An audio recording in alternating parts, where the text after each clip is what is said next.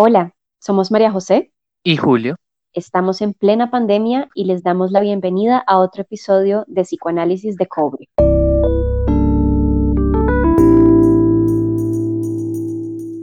Hoy queremos darle lugar a varias ideas y sobre todo preguntas que hemos estado teniendo en estos meses de aislamiento social.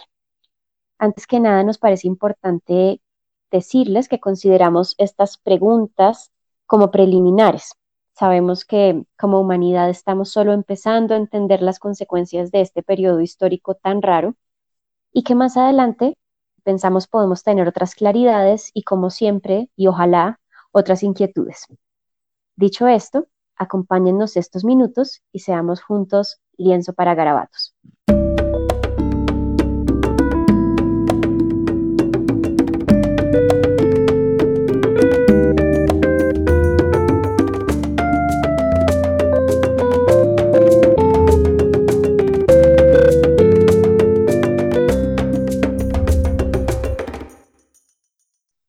En los últimos 50 años ha habido un cambio muy rápido en los estilos de vida de las personas y de todas las familias. En Colombia, en especial, la población antes, que era principalmente campesina, pasó a ser urbana.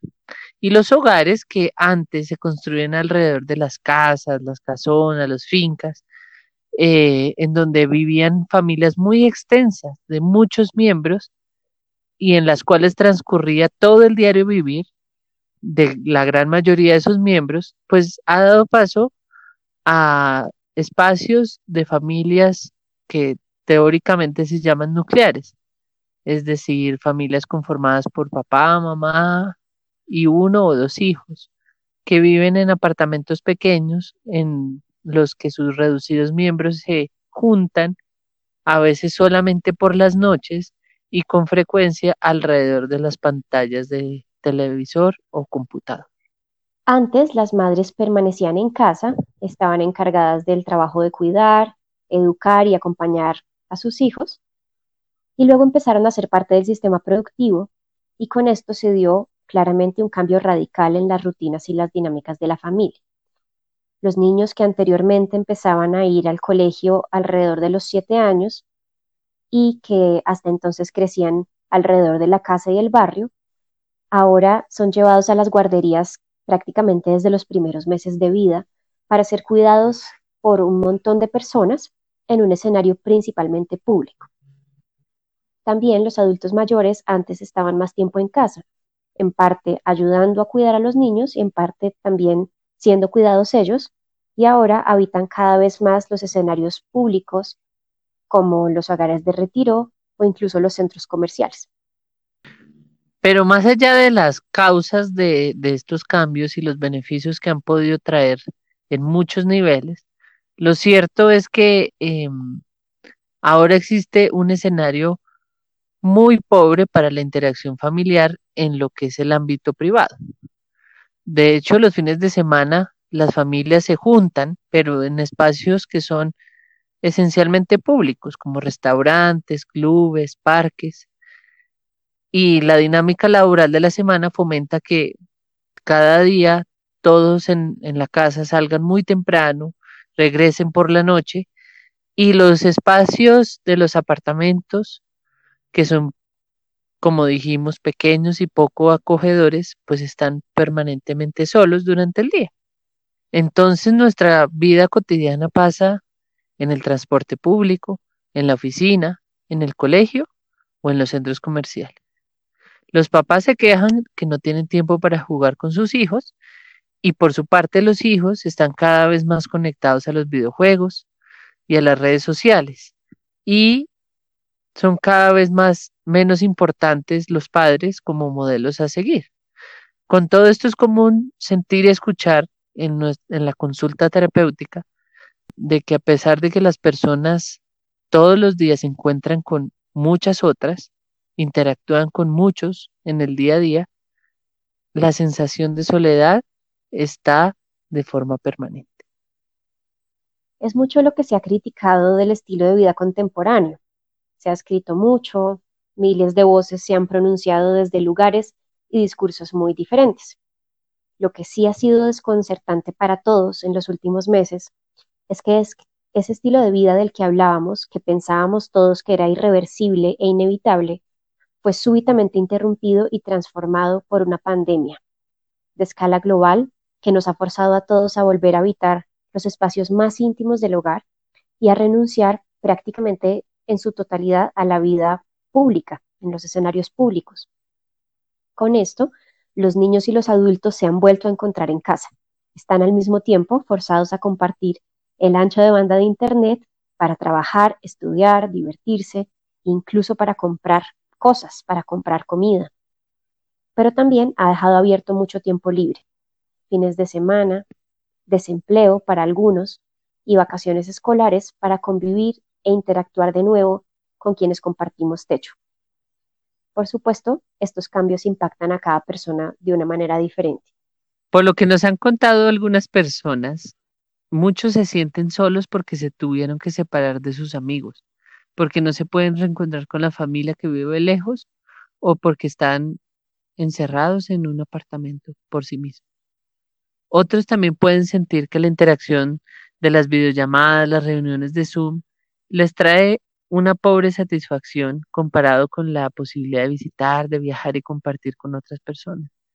Y muchos, de hecho, se sienten invadidos en su privacidad porque no tienen espacios de intimidad y se ven forzados a interacciones muy desagradables en su casa. Los espacios físicos entonces son muy importantes.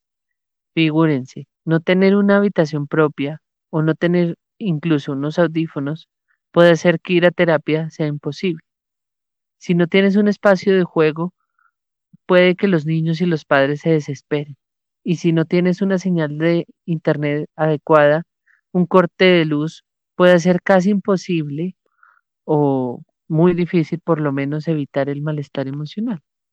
Los apartamentos están diseñados como habitaciones de hotel para que las personas solamente vayan a dormir y se convierten en este momento en prisiones.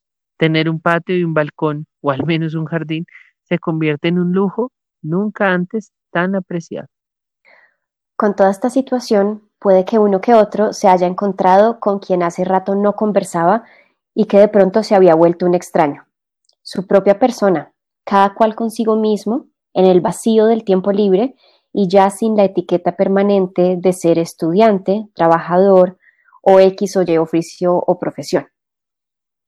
Probablemente por esto, y sin duda sumado también al miedo por la amenaza a la salud y la vida que representa el virus, se está diciendo que la nueva pandemia ha traído un aumento de los problemas y los trastornos de salud mental.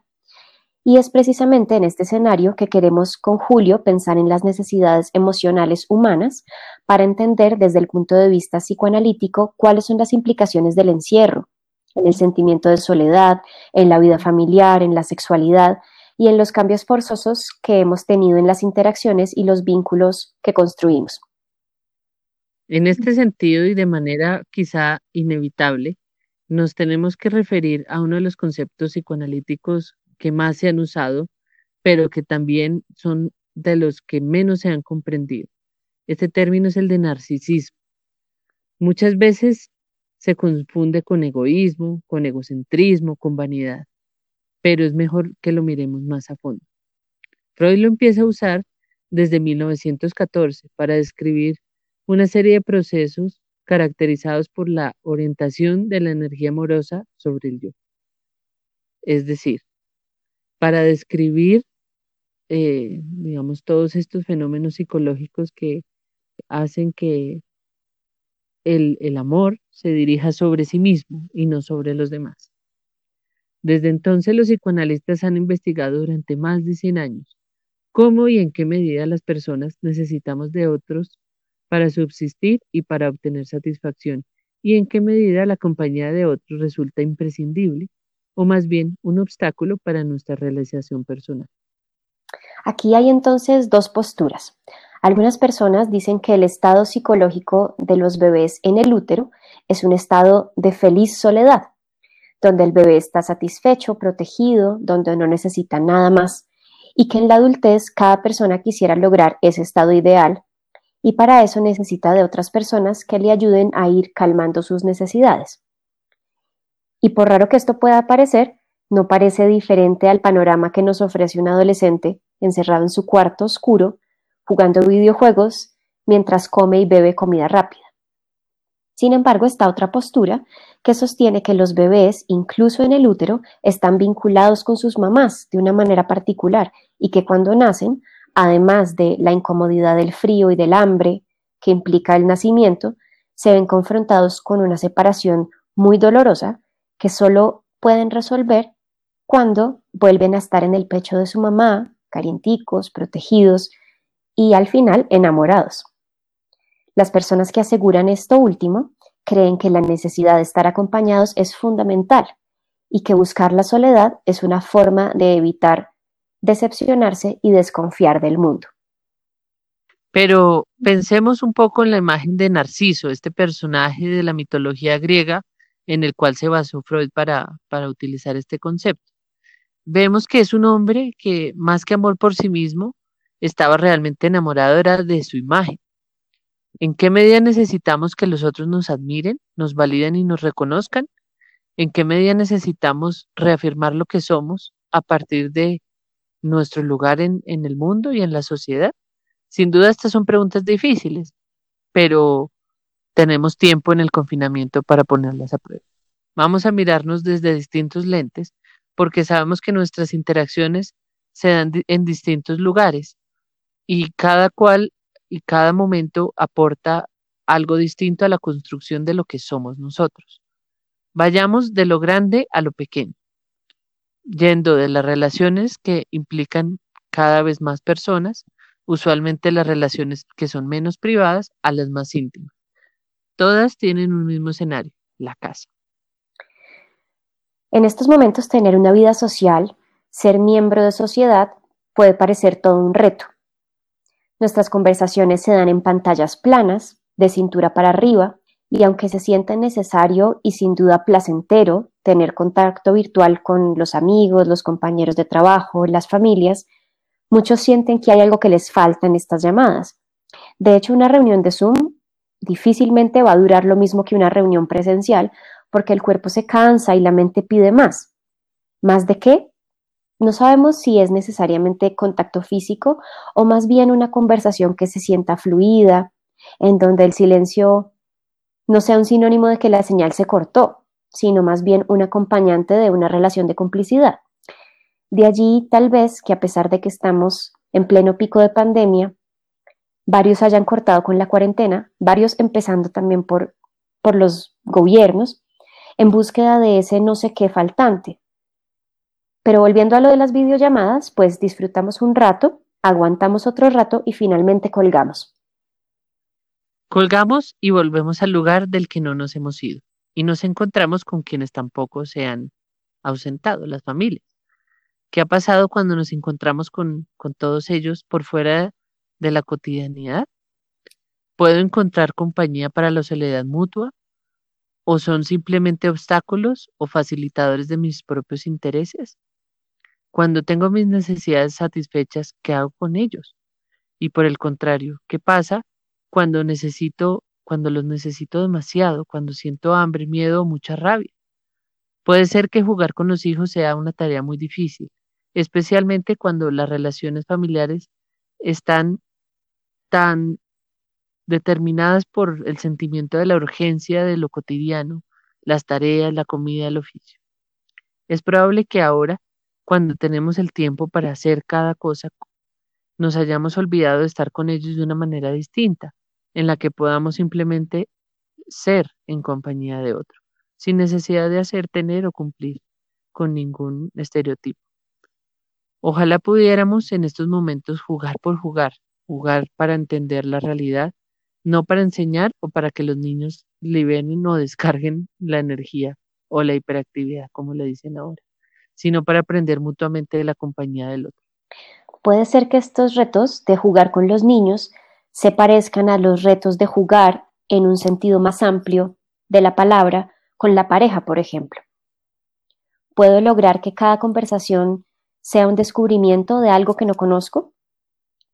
¿O es posible lograr que el encuentro sexual cotidiano que contiene lo mismo y a los mismos sea impredecible? lo puedo convertir en una conquista, una exploración del mundo del otro que se renueva en cada intento. Para estas situaciones que hemos pensado, la de la interacción social profunda, la del juego, la del encuentro sexual, pensamos en un concepto psicoanalítico muy valioso y que nos parece que es importante em, volver a él cada cierto tiempo, y es el espacio transicional de Donald Winnicott. Este espacio es una tercera cosa, es un tercero potencial en la relación, no es propiamente del niño o del adulto que intentan jugar, por ejemplo, o bueno, no es solamente del paciente o del terapeuta, sino es una tercera cosa, un, tercer no sé qué, que se facilita precisamente por el niño y el adulto, en el caso del juego en la familia, o del paciente y el terapeuta en el caso de una consulta psicológica. En este espacio la creatividad es muy importante y con el espacio transicional no tenemos que escapar de la realidad de estar aislados en casa. De hecho, estamos aislados en casa y podría parecer disociado negarnos a ello, pero podríamos ponerle una dosis de fantasía, de mundo interno, eh, de quienes habitan más concretamente ese reducido apartamento. Puede ser esta otra aproximación a la diferenciación romántica entre una casa y un hogar. Pero tener estos encuentros puede parecer un reto cuando la, enfoca, la mirada la enfocamos al nivel de lo más pequeño, porque se vuelve incluso mucho más doloroso. Probablemente mucho más difícil de lo que hemos mencionado sea confrontarnos con nuestra propia soledad. Es aquí donde aquellos que guardamos más profundamente dentro de nosotros mismos toma relevancia y se hace más evidente. Podríamos quizá toparnos con una tendencia autocrítica severa y difícil de satisfacer, o con un vacío esencial, frío y despiadado, que se interpone en medio de las relaciones con nosotros y no nos deja conectarnos realmente con ellos. Puede ser que estos acompañantes crueles se amplifiquen con cada minuto en ocio, con cada error, con cada esfuerzo. Pero puede ser también que nos acompañe una tendencia interior para imaginarnos escenarios ideales, para fantasear que podemos habitar otros lugares que nos alejan de este momento incómodo? ¿Será que como algunos niños somos capaces de hacer que un palo de escoba se convierta en caballo, que una sala de apartamento pueda ser una un palacio y una cama sea una plataforma de vuelo? ¿Podemos lograr que cada día sea una creación propia sin abandonar la realidad en la que me veo forzado a vivir? En todo caso, parece claro que este nivel más micro implica también una relación una relación de yo conmigo mismo, unipersonal, como la llamó Winnie. Sería importante y sanador echarle un vistazo a esto con cierta frecuencia. Estamos ya llegando al final de este episodio y como les dijimos al inicio, parece que lo que trajimos principalmente fueron preguntas. Y probablemente para estas preguntas no hay una respuesta única, pero con seguridad cada uno de nosotros puede hacérselas. No para reprocharnos y culparnos, y alimentar a ese juez cruel y crítico que todos tenemos adentro, sino más bien para entender cómo somos en realidad e ir encontrando la forma en que queremos habitar el mundo. Esta creo que es la invitación en general del psicoanálisis. Y también para entender cuándo necesitamos un apoyo, un espacio transicional de orden terapéutico. Nunca será tarde para centrarnos en nuestra relación con nosotros mismos, esa relación unipersonal. Así que, de manera directa, les decimos anímense a ir a terapia o a psicoanálisis si ven que lo necesitan. Para terminar, como siempre, queremos darles algunas referencias y recomendados, que vamos a dejar además eh, en el Instagram como para que, pues digamos, lo tengan por escrito y puedan acudir a estos textos.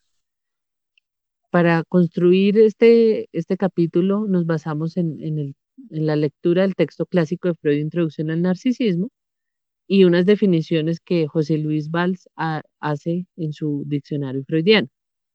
De Winnicott leímos Objetos y Fenómenos Transicionales, que es el primer capítulo del libro Realidad del Juego.